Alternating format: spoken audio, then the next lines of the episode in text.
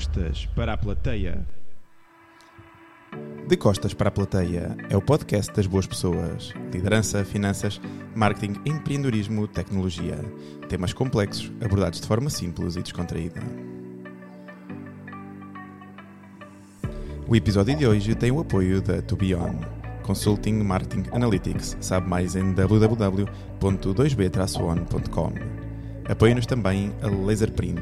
Sabe mais em www.laserprint.pt. E como habitual, temos também o apoio da nossa fábrica Coffee Roasters. Sabe mais em www.fabricacoffeeroasters.com.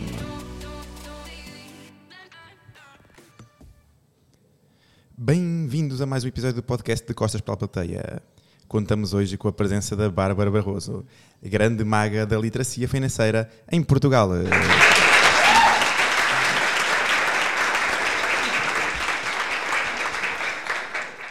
Bárbara, muito bem-vinda aqui ao nosso podcast. Olá, João, tudo bem? Estava aqui muito difícil de conseguirmos arranjar aqui uma data, finalmente conseguimos estar aqui um com o outro aqui a conversar. É para mim um grande gosto e um grande prazer e um grande orgulho também ter-te aqui connosco. Obrigado, obrigado pelo convite. Realmente a agenda não estava fácil, mas uh, lá conseguimos. É, quando há vontade tudo se É consegue, verdade, não é verdade. Uh, Bárbara, não sei se gostavas de começar aqui com uma pequena apresentação. Tu, aqui para quem ainda não te conhece, uh, haverá uma falange daqueles que estão ligados à parte de estudo financeiro em Portugal, que certamente já, já te ouviram, já te conheceram e já ouviram também o teu podcast, o, o Money, Money Lab, que é um dos mais, mais famosos na- no mundo do Spotify. Uh, mas gostava que te fizesse aqui uma pequenina apresentação aqui ao nosso, ao nosso público. Então, o meu nome é Bárbara Barroso, eu sou a fundadora do Money Lab, o Money Lab que é um laboratório de educação e literacia eh, financeira, ou seja, ehm, procuramos capacitar as pessoas para tomarem melhores decisões sobre a sua vida financeira, damos formações, eh, produzimos conteúdos, fazemos aqui o acompanhamento eh, da vida pessoal das pessoas.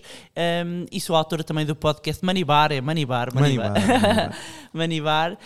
Um, e tenho vindo a dedicar uma grande parte da minha vida aqui à educação e à literacia financeira, que é uma área que me apaixona e que eu acabei por assumir como missão. E, e pronto, de uma forma assim muito resumida. E como é que surgiu essa ideia de, de seres uma educadora financeira? A, a ideia não surgiu propriamente como ideia, não é? O que aconteceu foi, eu comecei na minha vida passada, como eu costumo dizer, como eh, jornalista da área financeira. Portanto, eu escrevia sobre bolsa, sobre mercado de capitais e foi aí que eu me comecei a interessar pela área porque precisava de, de escrever sobre o tema, mas também porque gostava, não é? E uma das coisas que eu fui entendendo ah, quando, quando comecei a entrar nesta área foi que hum, havia uma complexidade muito grande ah, em torno dos temas ah, que não eram explicados de forma simples.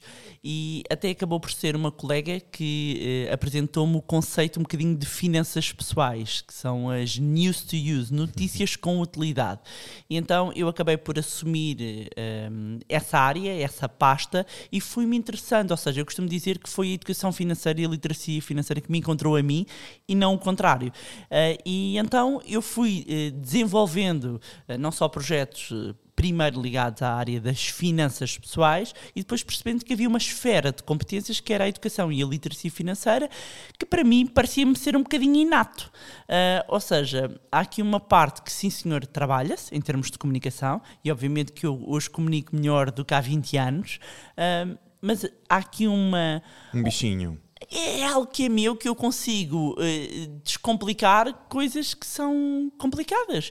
E tanto, tanto que, mesmo quando eu era jornalista, a- acabaram por ser colegas na televisão que perceberam isso e que me convidavam muitas vezes até para descomplicar as OPAs. As famosas OPAs da Sonai, eh, OPAs Da PT, de- na da PT, não exatamente. Eh, e, e conseguiam eh, perceber que, ok, tu consegues explicar e descomplicar mesmo um- uma operação que não era, Complexa. não era simples para um cidadão comum, não é? Para quem está no meio, não é algo muito complexo, ah, mas para, para um cidadão comum não era simples de explicar. E, e- e comecei, ou seja, começou tudo assim muito natural. As coisas, natural. Sim, acabou, acabou por ser um caminho que eu, a determinada altura, eu percebi. ok, eh, eh, e se eu me dedicar eh, só a esta área? E, e começaram com projetos paralelos, e- enquanto eu fazia com a, com a minha profissão principal, portanto, algo que conheces bem, não é? A pessoa ter aqui do- dois chapéus, e a determinada altura dediquei-me única e exclusivamente à, à educação e à literacia financeira. E tem valido a pena? Completamente, completamente. E espero fazê-lo até o resto dos meus dias. Não me imagino a fazer outra coisa. Hum, Bárbara, onde é que, que os nossos ouvintes te podem encontrar nas redes sociais? Então, podem me encontrar no Facebook, no Instagram, Facebook eh, blog, acho que é o URL, eh, no, no Instagram Bárbara Barroso, eh, tudo junto, tem o Manilab PT, eh, também no, no LinkedIn, eh, ou seja, essencialmente Facebook, Instagram, LinkedIn e também canal de YouTube, eh, porque também tenho... Vocês partilham muitos conteúdos. é? Sim, partilhamos muitos conteúdos, não, não só partilhamos também os do podcast, como também temos um programa ah, até no Manilab de semanal, que agora fomos de férias, mas que é um programa semanal sobre análise económica e financeira. ahm, e portanto, chegar a ver, fazer Facebook, Instagram, LinkedIn, YouTube. É, são Pois, os, os se seguirem numa, depois os outros acabam é, por ter exatamente, ligação, não é? exatamente, exatamente. Hum, Bárbara, faz-nos uma pequena apresentação dos teus, dos teus filhotes. Então, eu tenho dois filhos, ah, dois rapazes, só há rapazes lá em casa, sou a única Os filhos da mamã, não é? Exatamente. Então tenho o Lourenço, o Lourenço tem 11 anos, um, o Tomás tem 9, eles têm cerca de 2 anos e meio de diferença. São do- dois rapazes muito enérgicos, uh, o Lourenço com um sentido de humor muito parecido com o meu. Uh, eu olho para o meu filho e, e revejo-me muitas vezes, e é muito, é muito engraçado quando nós olhamos para os nossos filhos e vemos traços nossos ahm, neles, não é? Vemos o legado quase. Ah, o Tomás é mais, é mais tímido, é mais reservado, é completamente doido por carros, por jogos, por prédios altos. ahm, Já e- foi a Nova York? Uh, não, mas temos que ir, temos que ir. Ele tem, ele tem inclusivamente até, um, eles têm no quarto deles um, um, um quadro do Empire State Building, ele olha para aquilo com ar então. embevecido e eu tenho que resolver isso. Mas já foi ao Dubai. Ah. Uh, portanto, o que para um miúdo que adora carros e prédios altos... Grande está- combinação. Sim, sim, sim, sim. Foi a viagem da vida, o melhor momento da minha vida, mãe. Muito bom. Diz ele no alto dos seus nove anos. Muito e bom. são dois jogadores de ténis fantásticos. Portanto, tenho um Nadal e um Federer em casa. Ahm, ainda eu bem sei que o Carlitos é melhor, mas ó, figura-se, afigura-se para vir a superar. Ah, e pronto, e são os amores da minha vida, no fundo. Fantástico. Ah, que expectativas é que tu tinhas em relação à maternidade antes de seres, antes de seres mãe? Eu queria muito ser mãe, não é? Eu queria muito ser mãe. É a noção de ter família, talvez porque eh, eu venho de uma família também que é grande, não é? E tenho muitos primos, muitos tios, sobretudo do lado da minha mãe, e eu queria muito eh, eh, ser mãe. E queria ser mãe cedo, não é? Para mim era, era importante ser, ser mãe cedo para, para ter energia, não é? Que não é coisa que te falta, não é? não, não, não, não é, não é. Mas talvez porque tinha uma ou duas referências até na família que via de, de primas que tinham sido mães cedo. Tenho, tenho, a família é tão grande, tenho várias versões. Mais cedo, mais tarde, ser mãe aos 20 e ser mãe aos Já, 40. já tinhas quase ali um caso de estudo, não era? Para poder Exatamente, analisar o que é era exatamente. melhor. E eu achava eh, muito interessante o facto de ehm, chegar eh, aos 40 anos e ter já ali adolescentes, ou seja, já conversar, já fazem companhia ehm, e, e gostava, achava graça a esse conceito. Eh, tinha na altura um bocado de receio, confesso, da conciliação com a carreira. Porque enquanto mulher, eh, esse é um, é um A ponto sociedade que se ainda põe. não está, É um não ponto está que se preparada. põe, não é? Porque durante cinco meses, eh, pelo menos, eh, e cumprindo as licenças, cinco meses, ou quatro, cinco ou seis, eh, estamos fora do trabalho e, portanto, quando nós estamos aqui num período áureo de carreira, de repente há o receio de... Um bloqueio, não é? Que haja Sim, algum bloqueio. Sim, sobretudo no, no primeiro, no primeiro, não é? Que é, eu, será que o meu lugar está lá? Será que alguém me vai substituir? Porque a verdade é que vão ter que fazer as coisas, alguém vai ter que ocupar o meu lugar naquele momento. E quando, o, o- quando nós estamos a pensar entre, hum, ok, vou, vou ser mãe agora ou vou adiar, e isto também, eu aprendo muito eh, de, de ver os outros. Eu vejo muito nos outros. Um, e eu via colegas eh, que, do jornalismo que foram mães tarde e que me diziam não há altura ideal. Eu hoje arrependo de não ter sido mãe mais cedo. E então eu tinha isso na minha cabeça, que era, eu não vou pensar muito nisto, porque se eu vou pensar, se calhar vou adiar. E vou adiar, e vou adiar, e vou adiar, e vou adiar. Porque e nunca há a altura certa, não é? Nunca há. Nunca há. Isso é algo que eu muitas vezes até falando com, com pessoas mais novas, uh, não adiem um projeto por causa de carreira. Porque senão a gente vai adiar a vida toda. Uh, e se é um projeto importante, façam porque uh, a vida depois volta, tudo ajusta-se. Uh, é um desafio a seguir, é um desafio, é um desafio. Há um antes e há um depois, claramente. Um, mas, mas avancei e avancei sem medos. Uh, sem pensar muito, não é? Lá está. Dá para pensar se se calhar tinha, tinha adiado. mas não. E, Sentiste e, o teu feeling? Sim, sim. Ou seja, uh, a partir do momento em que a pessoa diz, ok, a partir de agora pode acontecer. E aconteceu logo, ainda por cima. Uh, uh, portanto, não houve aquele tempo de, ok. Preparação. Não, não houve, não houve. Não houve tempo de preparação nenhuma. Portanto, quando se decidiu, aconteceu. graças a Deus tive essa felicidade, porque de facto nem todas as mulheres, há muitas mulheres Muito que não. Que não conseguem, há muitos casais que não conseguem uh, ser pais ou estão muitos anos. Um, no meu caso foi, foi rápido, portanto, e, e o que é curioso uh, é que eu tinha mudado de trabalho há três meses. Uh, portanto, imaginem. E é? continuaste lá depois? depois? Curiosamente, fui eu que saí. Recebi. Ah. Não, estava de licença e recebi uma proposta e já não voltei à casa de partida. Mais uma razão, não é? Para as pessoas não odiarem os sonhos. É verdade. Nunca se sabe o que é que vai acontecer a seguir. É, é? verdade. Portanto, estava de licença, lembro perfeitamente, estava no hospital e ia ter uma consulta. Uh, ia ter uma consulta e recebo uma mensagem um, de uma das pessoas que ia fundar um novo projeto a dizer que queria falar comigo e eu disse, mas eu estou de licença, né? sabes disso?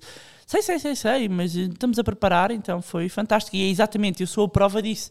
De, se eu tenho adiado, um, se calhar eh, não tinha acontecido. E aconteceu. Ou seja, aconteceu família e progressão de carreira em simultâneo. Portanto, é possível. Mais vale feito perfeito, não é? Eu costumo dizer, isso muitas, costumo dizer isso muitas vezes. Depois nós também nos adaptamos à vida, não é? E nós, é se nós também estivermos a contar com os obstáculos, aliás, costuma-se dizer que nós 80% daquilo que sofremos acabamos por nunca viver. Sim. Uh, e se estamos a pensar nos obstáculos que vamos ter, acabamos por nunca avançar, como estavas, estavas a dizer. E como é que tem corrido a experiência da maternidade? Ah, tem sido ótima, ótima e um desafio, uh, um desafio, um desafio que vai mudando ao longo do tempo, não é? Porque eles agora com 11 vai fazer 12 o Lourenço, portanto já está a entrar ali na na pré-adolescência uh, e, e, o Tomás com nove, os desafios hoje são outros, não é? Um, eles estão a entrar naquela fase que. Um, Pré-puberdade? É, sobretudo o Lourenço, o Lourenço sim, uh, já, já tem ali um, uns momentos em que eu olho para ele e epá, o que é isto? Quem és tu? Onde é que está o meu menino, não é? E que já há uns desafios, não é?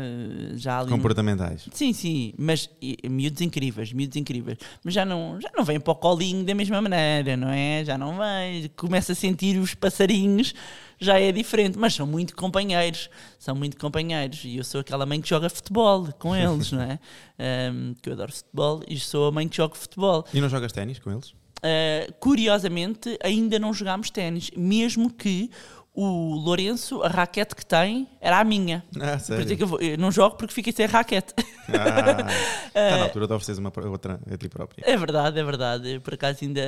Só, só uma vez nas férias, mas eles depois querem jogar um, um com o outro, então eu não, não entro ali na na equação. Tem que arranjar mais alguém para fazer eh, pares. exatamente, exatamente.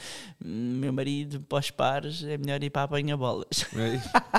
Tem que ir alguém, fica como aguadeiro e arranja-se alguém para jogar contigo exatamente. contra os teus filhotes. Uh, Bárbara, como é que definirias maternidade? Maternidade, uh, talvez uh, um, o maior desafio uh, na vida, neste caso estamos com o foco na maternidade, portanto na mulher, não é? Uh, e não paternidade, é o maior desafio da vida de uma pessoa e a melhor jornada também. A melhor caminhada. Ah, porque eu costumo dizer, para ser pai é fácil, comparado com ser mãe. Porque ser o pai, e nós falamos, falamos muitas vezes ao longo desta, desta temporada, uhum. o pai está uma hora com a criança e é um super pai. E se a mãe se afasta uma hora, por exemplo, para trabalhar, já é uma mãe negligente, já não quer saber é muito complicado para uma mãe, uh, hoje em dia, principalmente, em que está tudo tão polarizado e tudo na internet e é tão fácil de haver críticas, uh, é muito difícil ser Eu tenho, eu tenho uma sorte, eh, eu acho que tenho uma sorte na pessoa que, que encontrei para a minha vida e para pai dos meus filhos. Não é sorte, é mérito, não é? Ah, não é? É, é, é mérito, é sorte também, não é? Dele ter aparecido na minha vida e eu na dele. Ahm, e estamos juntos há muitos anos e não, não temos. eh, Não fazemos. É tudo tão natural. Não, é, não fazem essa distinção entre a mãe Não, e pai. não, É não, uma não. partilha. Não, não. Aliás, mentiram-me a dizer que os meninos eram de- da mãe. Eles são muito pai. Eles são muito pai, muito agarrados ao, ao- pai, muito mesmo. E, e, portanto eu tenho essa sorte. E há, um- há uma questão que estavas a frisar relativamente realmente aos olhos da sociedade. Ou seja, eu não tenho esse, esse problema em casa, ok? Nunca tive. Uh, mas uh, houve uh, desafios e é engraçado porque eu lembro-me um, e de comentar isto até com o meu marido e na altura tínhamos carreiras há uns anos, quando os miúdos eram muito pequenininhos tínhamos as carreiras dos dois e se ele saía porque também há este estigma, se ele saía para levar os miúdos à escola, à escola ou ao médico ou uma coisa qualquer, às vezes é, então e a mãe? Ou seja, por um lado, é, é parte do pressuposto que tinha de ir a mãe, Claro. não é? Portanto, é o estigma de mamãe e, e do género, porquê é que vais tu? O que isto mostra claramente ainda um, um- um- viés machista Muito, muito. que existe na sociedade, não é? Como de género. Então, como assim? Isto não é, não é para tu ires, é para ir a mãe.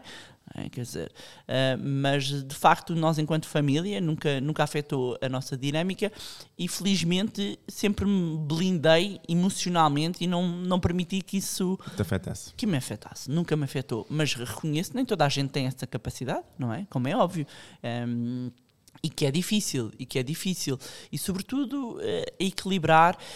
Eu, para mim, uma coisa importante que eu defini em, na minha vida foi eu não tenho de optar pela carreira ou pela minha família. Eu posso ter os dois. Eu não quero saber o que é que a sociedade pensa. E eu vou fazer tudo para ter os dois. Uh, felizmente tenho também a minha mãe que me ajuda, uh, hoje em dia, muito, mas tive momentos em que a minha mãe não podia estar disponível, porque hoje em dia as famílias, os pais, ao contrário dos avós, trabalham. Não é?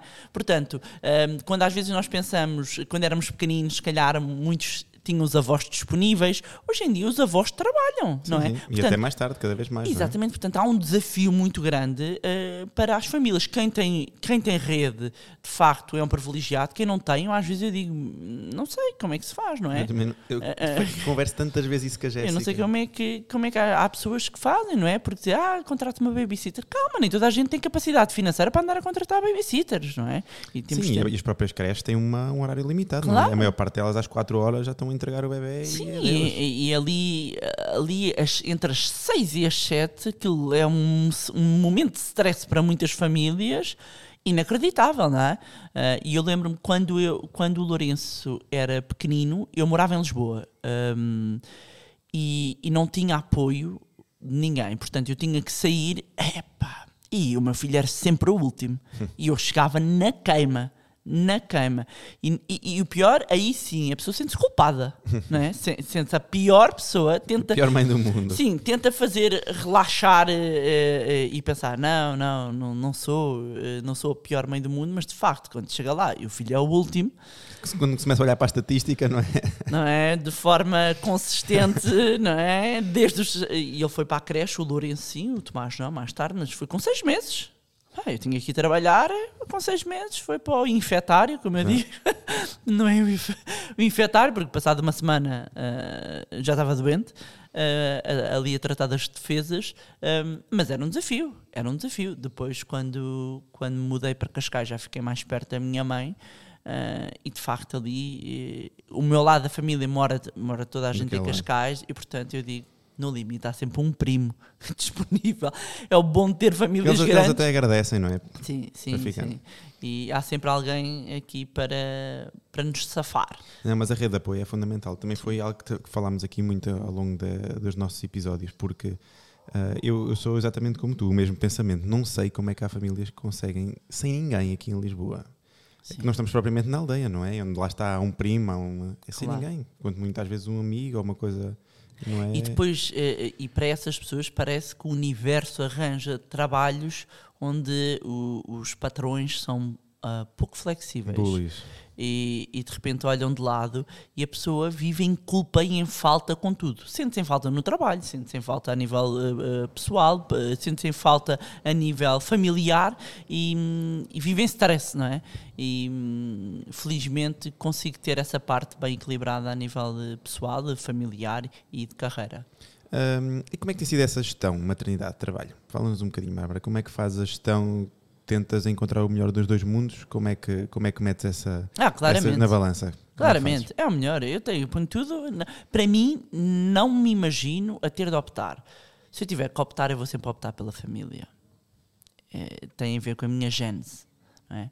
Hum, já tive vários momentos na minha vida em que, perante o dilema, o dilema mesmo de não há alternativa, hum, e eu isso acho que é um bocado português, não é? Nós somos latinos, nós somos da família a pessoa vai pender ali para a família, mas eu vou sempre procurar eh, conciliar e procuro sempre conciliar. Vem tudo, ainda olha, para dar um exemplo, ainda há pouco tempo tive um almoço com um. eh, Era um almoço com um conjunto de alunos de um programa que tinham participado num programa nosso. Eu olhei, a minha mãe não podia e era um sábado, ok? Eu olho para o meu marido e vem toda a gente, eu não quero saber, ficam lá numa mesa e vem, ir, vamos embora. Já, já chegou a acontecer viagens profissionais, e eu faço muito, muito isso, é, sobretudo se for hum, uma viagem fora do país, e é um país assim interessante que a gente não Vai a conhece, família, vai a família toda. Eles já sabem que há ali umas horas que eu saio, vou trabalhar e depois volto. Ah, isso é a maior prova de, de conciliar, que é porque mesmo tendo uma rede, qualquer implicação que eu tenha de deixar os meus filhos, é pá, uma complicação tão grande, vai ter um impacto na vida de tanta gente que, ok, então vão. Hum, claro que eu sei que também financeiramente posso, e eu sei estes parentes todos, e financeiramente eh, posso que eles venham comigo. Hum, é, é, um, é um desafio, mas eu gosto imenso de os trazer e cada vez tenho mais dificuldade Em deixá-los. em deixá-los. Apesar que, que é importante nós termos os nossos momentos pessoais em casal, ter, fazer viagem de amigos, já não faço há muito tempo viagens de amigos, adoro fazer. Covid também veio aqui atrasar Pois aqui um bocado a é, nossa pois vida, não é? é, atrasou aqui um bocadinho, mas temos de reparar isso. Adoro fazer viagens só de amigas e só de amigos, adoro fazer viagens depois em casal e depois a família toda.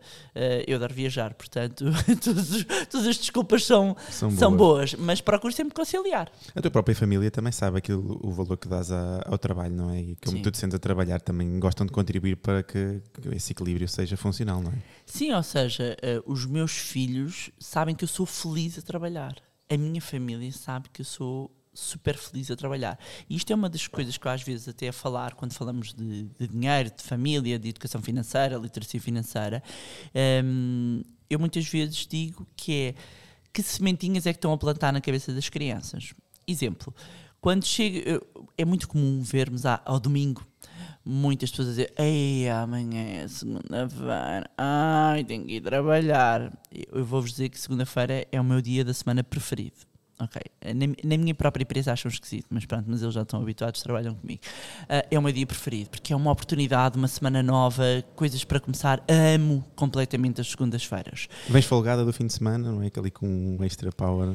Eu às vezes, conforme os projetos e os momentos, até estou ansiosa no fim de semana que venha. Mas aprendi uma coisa que eu não fazia.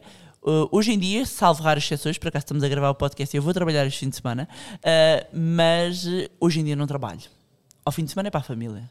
E, e- e o tempo que estou com eles é de qualidade. É equilíbrio, não é? Sim, sim, é de qualidade. Isso é um ponto, às vezes, e, e é uma mensagem que eu às vezes gosto de passar também às pessoas: não se culpabilizem. Uh, nós vamos sempre sentir em falta porque estamos mais de 8 horas dedicados ao trabalho, depois o commute, a transição de casa a trabalho, trabalho de casa, para quem não está em teletrabalho, e portanto o número de horas que estamos em família e com os filhos é menor. Mas quando estiverem com os filhos, estejam. Podem ser duas ou três horas, mas quando estão, não estão no telemóvel. Estejam lá com eles. Brinquem com eles. Conversem com eles. E o tempo de qualidade é fundamental. O tempo de qualidade é fundamental. Portanto, quando eu estou com os meus filhos, estou com os meus filhos. Ahm, mas este fim de semana, por acaso, vai calhar eh, estar a trabalhar. Mas estava a dizer, segunda-feira, eles já sabem, nunca me ouvem dizer, ai, amanhã é segunda-feira. Não. Quando nós estamos a fazer isto, o que é que nós estamos a colocar no subconsciente dos nossos filhos? Segunda-feira é mau. é mau, que trabalhar não gosto, isso. E depois queremos que dizer-lhes que queremos que eles vão para a escola todos contentes. Queremos que eles façam os trabalhos de casa. Então, mas o que é que eles veem os pais a fazerem? Então, se tu não gostas de ir trabalhar, se o meu trabalho é ir para a escola, porquê é que eu tenho que gostar? Claro. Porquê é que eu tenho que ir feliz e contente? Também e, que é e o ruim. exemplo é a melhor forma de educar, não é? Exatamente. A modelação através do exemplo. é? Portanto, muita atenção com aquilo que nós estamos a plantar inconscientemente na cabeça das nossas crianças. Uh, e este, é, é, para mim, é um ponto uh, fundamental porque nós não temos a consciência. Muitas vezes não temos essa consciência. Uh, vamos agora aqui aproveitar, isso foi um gancho perfeito. Em que momento é que devemos começar a dar a, a conhecer a literacia financeira aos nossos, aos nossos filhos? desde que tenra idade, desde que eles começam, o, o, tem que ser adaptado, não é? Uh, nós podemos começar a falar de dinheiro, até pode ser com 4 ou 5 anos, pequenininho, ainda não metemos o dinheiro na equação mas uh, já podemos falar de, da noção de poupança, ter um mielheiro para guardar umas moedinhas um, e, e, explicar. É muito engraçado quando eles têm essa idade, eles querem muitas moedas. não interessa, podem ser moedas de um cêntimo, não é? Mas têm 50, estão Sim, eu lembro-me o, o meu Tomás então tinha muito isso, hoje percebe perfeitamente, mas lembro-me de eles tinham eh, dois milheiros, ter milheiros transparentes, ok? Para quê? Para as crianças verem o dinheiro a crescer. É muito importante. Uh, e eu adoro milhares, portanto tenho imensos porquinhos milhares, disto, daquilo, daquele outro. Mas quando estamos a passar ensinamentos de literacia financeira, é importante o milhar ser transparente. É então, grande dica, nunca tinha pensado nisso. É, para eles verem o dinheiro. Quando há irmãos, então, eles gostam muito de comparar um Ver e quem é que tem mais. Sim. Então o pequenino só tinha cascalho, moedas de cascalho, e estava todo contente, dizia que era super rico está cheio, olha, olha para o meu milheiro, está super cheio. E depois o irmão mais velho dizia-me assim, mas isso não vale nada. Ele, vale sim, vale sim, é imenso dinheiro, tenho muitas moedas. tenho muitas moedas. Muito. Mas eh, em minha casa, obviamente, os meus filhos saem da, da norma, não é por me prometer como mãe, mas procuramos. Eh, falar de dinheiro é normal. E eu já contei esta história em alguns programas e conto aqui também, uh, para terem noção, quando eu não me recordo, isto é a parte má, não é? Não me recordo com qual dos filhos, eu tenho quase a certeza que foi com o mais velho. Ele devia ter uns 4, 5 anos, 4, 5 anos, e fazem aqueles presentes na escola para o dia da mãe. Okay? Então, ali era um desenho e a professora, depois é que escreve, eles dizem, a professora claro. e a professora é que escreve, porque eles não sabem escrever. Então, era para fazer, fizeram pergunta a todos os alunos sobre cada mãe, o que é que a mãe gosta. Então, quando foram mostrar os desenhos, uns diziam, a minha mãe gosta de carteira, a minha mãe gosta de vestido, a minha mãe gosta de malas. E o que é que foi mostrar o meu filho? A minha dinheiro. mãe gosta de dinheiro. E eu, quando vi aquilo, eu ri-me imenso e, e achei-se super graça, um, era completamente fora e disse: Ok, é meu filho. Ele percebe. Porque o dinheiro não é um tabu. O dinheiro é falado normalmente. Quando vamos às compras, quando vamos ao supermercado, a noção de guardar, portanto, começar muito pequeninos. Assim que eles entram no primeiro ano, ok? Quando começam com 6 anos no primeiro ano, nós já podemos introduzir, começar a introduzir mais alguns conceitos de, de guardar, ou seja, já podemos ter o dinheiro, até já se pode dar uma mesada, podem dar uma mesada um euro, dois euros por semana, atenção, não é mesada, é semanada. A criança muito pequenina ainda não consegue gerir ao mês. Okay? okay? Para eles o amanhã é tudo é amanhã. Tudo é amanhã. Tudo é, é amanhã, não é? Amanhã já vamos de férias, amanhã já vamos tudo é amanhã. um, claro que no primeiro ano começam a ter uma noção, mas precisam de um prazo mais curto. ok Para, para, para gerir o dinheiro. Mas uh, há miúdos que já podem até comprar um lanche, às vezes vão com os pais, e a grande diferença é, em vez do pai pagar, dá o dinheiro e ele paga, ele paga, não é? É como marcar o código do, do multibanco, um, é tornar algo normal, tornar esta parte do dinheiro normal. Não tem que, não, não vamos sentar, não vamos sentar e dizer aula de finanças pessoais este sábado ou este domingo. Não é? Uh, pode haver até miúdos que gostem disto assim, mas tem que haver uma normalização. Ou seja, não esconder. Passos, não é? Sim, não esconder o tema de dinheiro, mas quanto mais cedo, melhor. Aliás, aproveito para, para quem nos está a ouvir, para ouvir o episódio uh, desta semana, uhum. que é focado precisamente na poupança dos, dos, mais, dos mais pequenos. Está, está muito bom. Por acaso vim ouvir pelo caminho. está muito, muito bom. Uh, até achei piada, achei piada aqui ir, o episódio ser assim do tema da família, foi, foi, foi muito engraçado. Um, como é que vês o futuro das famílias em Portugal? Mesmo esta parte de, de, do momento que estamos a viver com a guerra, com esta inflação gigante, galopante que está, está a acontecer, atendendo também às nossas condições médias de vida, como é que tu achas que vai ser o futuro das famílias em Portugal? Bom, uh, o futuro, o futuro é muito, é muito grande, não é? O futuro é muito grande. Aqui no curto prazo, acredito, uh, face à conjuntura económica que nós uh, estamos e vamos atravessar, que vai haver muitos desafios para as famílias. Porquê? Porque nós temos uma alteração que que é muito significativa para as famílias ao nível das taxas de juros e da inflação. Ou seja, explicar aqui estes, estes dois conceitos. A inflação, que eu chamo-lhe o agente corrosivo da poupança, não é? O ácaro que come uh, o dinheiro que fica debaixo do colchão, uh, porque significa que o nosso dinheiro vale menos ao longo do tempo. Um exemplo, uh, para alguns do, dos ouvintes aqui do podcast, se calhar há alguns que, que possam ser mais vezes, lembram-se há 20 anos conseguia-se comprar o gelado mais barato da Olá, era eh, o mini milk para aí 20 escudos. Estamos a falar de 40 cêntimos ao dia de hoje. E a minha questão é o que é que vocês compram hoje com 40 cêntimos nos gelados da Olá? Eu respondo nada. O Paulo, provavelmente. Exatamente. Uh, mas não se compra nada. E isto é só um exemplo muito uh, tangível só uh, para demonstrar que o dinheiro, se estiver parado, ele vai, -nos, vai perdendo valor porque permite-nos comprar menos coisas ao longo do tempo. Nós estamos com uma inflação, a última revelada, acima de 8% o que significa que estamos 8% mais pobres. Uh, mais pobres. Uh, temos uma inflação alta, o que cria um desafio significa que, tanto em termos de rendimento, ou seja, dos nossos salários, como dos nossos investimentos, ou nós conseguimos obter um, um, um retorno igual ou superior à inflação, ou temos um aumento do nosso salário igual ou superior à inflação, ou estamos a perder poder de compra. Estamos a ficar mais pobres. Uh, ah, um, e, e, portanto, temos este, este desafio por via da inflação, e temos outro desafio que tem a ver com as taxas de juro. Nós tivemos aqui eh, taxas de juro anormalmente baixas e as taxas de juro têm dois efeitos. Por um lado, quando nós pedimos dinheiro emprestado ao banco, eh, o preço do dinheiro é mais baixo. Ou seja, é mais barato pedirmos crédito. O custo é mais baixo. Por outro lado, quando vamos colocar as poupanças no banco, elas rendem zero. Pronto. Quando nós temos um momento de taxas de juros mais altas, significa que quando vamos colocar poupança com baixo risco no banco, já vamos ter algum retorno, mas quando vamos pedir dinheiro emprestado, ele vai ficar mais caro. O que é que acontece? Muitas famílias, hum, quando pediram dinheiro emprestado nestes últimos 5, 10 anos, tiver, tem uma determinada prestação e tem uma taxa de esforço. O que é que é a taxa de esforço? A taxa de esforço é o peso que a soma das prestações tem no nosso orçamento. Exemplo, se, eh, se nós, eh, para uma pessoa que ganha mil euros, só para, para ajudar a entender as contas, a taxa de esforço não deve ultrapassar os 35%. Significa que o somatório de todos os créditos não pode ser mais do que 350 euros. Okay? Se for um casal, mil euros, imagina cada um, não pode ultrapassar os 700 euros. Se ultrapassa, a taxa de esforço já está num limite. Amanhã quer pedir mais um empréstimo e não consegue. E não consegue. O banco não concede esse empréstimo. Houve famílias que pediram crédito à habitação, vários empréstimos e estavam no limite da taxa de esforço. Só que estavam no limite da taxa de esforço com uma taxa de juros negativa.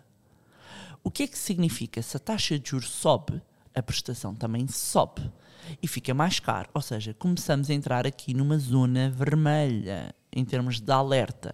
Porquê? Porque nós, eh, aqui a taxa de esforço que mede é se eu gasto 35 máximo dos máximos, máximo dos máximos, 40%, já é aqui a tocar os chininhos, uh, uh, 40% no pagamento das prestações, significa que eu, eu tenho que viver com 60%. Agora, se de repente a prestação representa mais, eu vou ter que viver com menos. E, no, e vamos juntar aí o fator da inflação, ou seja, as coisas estão mais caras, ainda por cima. Portanto, uh, olhando para um futuro a curto prazo, um, há um desafio. As famílias têm de se planear. Uh, e, e, e, o planeamento faz antes do, de entrar água no barco é? um, e arranjar formas e soluções para conseguir uh, mitigar e minimizar este efeito um, e, e depois, mais para a frente, mais para a frente ninguém sabe muito pois bem é, o que é, é que, difícil, é? que, é que vai acontecer. Dia. Porquê? Porque as dinâmicas das famílias alteram-se. Porque uma coisa é um casal sem filhos, outra coisa é um casal com um filho, outra coisa é um casal com dois filhos, com três, uh, outra coisa quando é. começam que... a entrar na escola, quando vão para outro colégio. Exatamente, quando... quando. dinâmicas até, os pais envelhecem, às vezes podem vir viver juntos, portanto, as famílias são dinâmicas, divórcios, casas, uh, cada um vai para, para a sua casa e com dinâmicas familiares diferentes, um, portanto e cada vez mais as famílias têm estas dinâmicas, não é? No, nos últimos anos, com, com separações, com divórcios, há novas famílias, não é? Há novos modelos um, de famílias. Famílias modernas, como a série, não é? Exatamente, exatamente. Há famílias modernas uh, e, e, vão continuar a existir, e isto vai cada vez ser mais normal, acredito que sim. Uh, do ponto de vista social, vai ser cada vez mais uh, normal. Em termos financeiros, os desafios, e quando eu digo a curto prazo é até um ano, são sobretudo estes. Eu, eu agora estava-me a lembrar, estavas a falar da, inf da inflação e lembro-me sempre de um exemplo que li aqui há, um, há, umas, há uns meses e que nunca tinha pensado nele, que é quando vamos a um restaurante e pedimos uma Coca-Cola. Antigamente vinha uma Coca-Cola daquelas garrafas grandes, todas uhum. bonitas. Eu no último fim de semana pedi uma Coca-Cola e veio uma Coca-Cola de 0,2. Eu, eu pensei assim, bem, qualquer dia vem 0,5 centímetros. Mas o preço é o mesmo o preço, não, ou mais caro, mais isso chama-se reduflação. Uh, ou seja, reduflação é quando a inflação é, é mantido o preço, mas a embalagem reduz. Ok?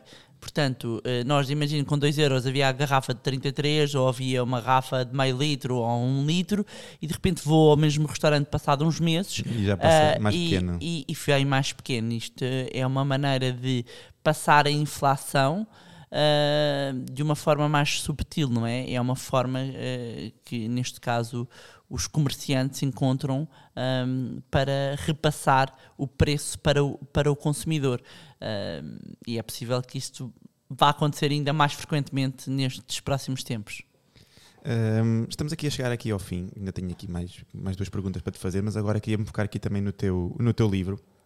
Lançaste agora aqui o livro, foi dois meses? Uh, foi em março. Março, estamos em três meses. Sim. Já, como é que tem sido aqui uh, o acolhimento aqui Tem nossa... sido ótimo, tem sido ótimo. O livro teve nos tops durante muitas semanas, muitas semanas. O feedback tem sido excepcional. Eu, quando escrevi o livro, uh, apesar de ser o meu quarto livro, eu escrevi este livro como se fosse o primeiro porque este era o livro que eu queria ter escrito já há muito tempo e há muitos anos e, e agradecer também à Planeta essa, essa liberdade uh, para poder escrever este livro que é no fundo um manual a minha ideia era ser um manual, era ser um livro intemporal, era ser uma a bíblia. bíblia. Exatamente. E ele até é bem grossinho. uh, e era ser uma Bíblia e, e, de facto o acolhimento por parte das pessoas e o feedback tem sido uh, incrível e espero ajudar uh, também com mais esta ferramenta as pessoas a tomarem melhores decisões sobre a sua vida financeira. Um, agora vamos aqui ao nosso momento aqui da, da, nossa segunda temporada, que é o momento de cuspe na testa. Que basicamente é aquele momento em que fizeste algo que tinhas dito que nunca ias fazer antes de ser mãe. Já tiveste algum desses, desses oh, momentos? Tá, então não. Então, mas aquele de caras, aquele de caras mesmo, era, era que os meus filhos não iam ter nem ver eh, tablets até não sei quantos anos e que não ia, como eu via certos casais em que os miúdos estavam a ver os tablets uh, uh, durante não sei quanto tempo e os iPads. Ah, pois não. ah, pois não. Esse caiu mesmo na testa. Uh, mesmo assim, consigo que hoje em dia, uh, com estas idades, os meus filhos, um, na grande maioria das vezes, vamos uh, almoçar ou jantar fora. Mas se for almo almoçar, se for almoçar, eu não lhes dou mesmo. e tenho sempre, normalmente, a carteira cheia de carrinhos uh, com um peso inacreditável que o meu osteopata passa-se completamente, uh, porque depois vamos lá queixar. Um, mas. Desequilíbrio, não é? exatamente, exatamente. sim, sim, porque eles. Ah, mãe, podes por aí, ah, mãe, podes por aí. Às tantas tenho um mundo dentro da carteira. Uh, e, mas sim, esse, esse foi aquele. Porque há momentos em que é bom eu dar-lhes o telemóvel ou coisa para eles ficarem sossegados. E efetivamente já cedi. Né? Já cedi a isso, já cedi. Esse é um. Esse é o maior. É o maior. Era aquele que eu. Era quase bandeira, não é? Mas tipo. Somos humanos, não é? É verdade, é verdade. A vida acontece é. um, e uma coisa é aquilo. E eu acho que é também a beleza da vida, não é? Uh, nós às vezes planeamos e achamos que vai ser assim, tudo direitinho, e depois na vida real as coisas são diferentes. Um, e chegamos aqui ao fim, uh, Bárbara. Foi um, uma conversa fantástica. Vamos com 40, 40 minutos. Uh, não, foi fantástico, fantástico. é por norma, é, eu acho que hum, eu sou também como tu nos teus episódios. Acho que a partir de uma certa altura a pessoa também acaba por perder perder o foco, não é? E, e, o podcast também é muito isto, é uma pessoa ter a oportunidade a ir para o trabalho e a voltar e já ouvir um episódio. É é? Se forem episódios muito grandes, vamos diluir ao longo da semana e a certa altura já perdemos o fio, à, o fio à meada. Foi, tem sido, foi fantástico. Uh, já deixaste aqui umas dicas muito importantes. Aconselho a todos os, os, ouvintes para comprarem o livro. Se nunca leram nada sobre o assunto, é fantástico para, para começar. E se já leram, é fantástico para vos relembrar alguns conceitos ou para vos afirmar. Nós nunca, nós nunca sabemos tudo, não é? O conhecimento está, está disperso pela, pela sociedade e nós temos que aproveitar os vários inputs que nos são dados para, para irmos aprendendo. Muito obrigado. Obrigado, Bárbara. Vou aproveitar, vou deixar aqui também uma mensagem final aqui aos nossos, aos nossos ouvintes. É o último episódio. Um, com, com as mães. Para a semana vamos ter a season final em que eu convidei três pais para terminarmos aqui a nossa temporada. Passei aqui, foram 10 episódios com mães, agora vamos ter também aqui a visão dos pais. É, foi surpresa uh, final e deixo aqui o meu agradecimento final. Agora, muito, muito obrigado, obrigado por teres aqui do, do teu tempo para estar aqui connosco. Muito obrigado. Obrigado.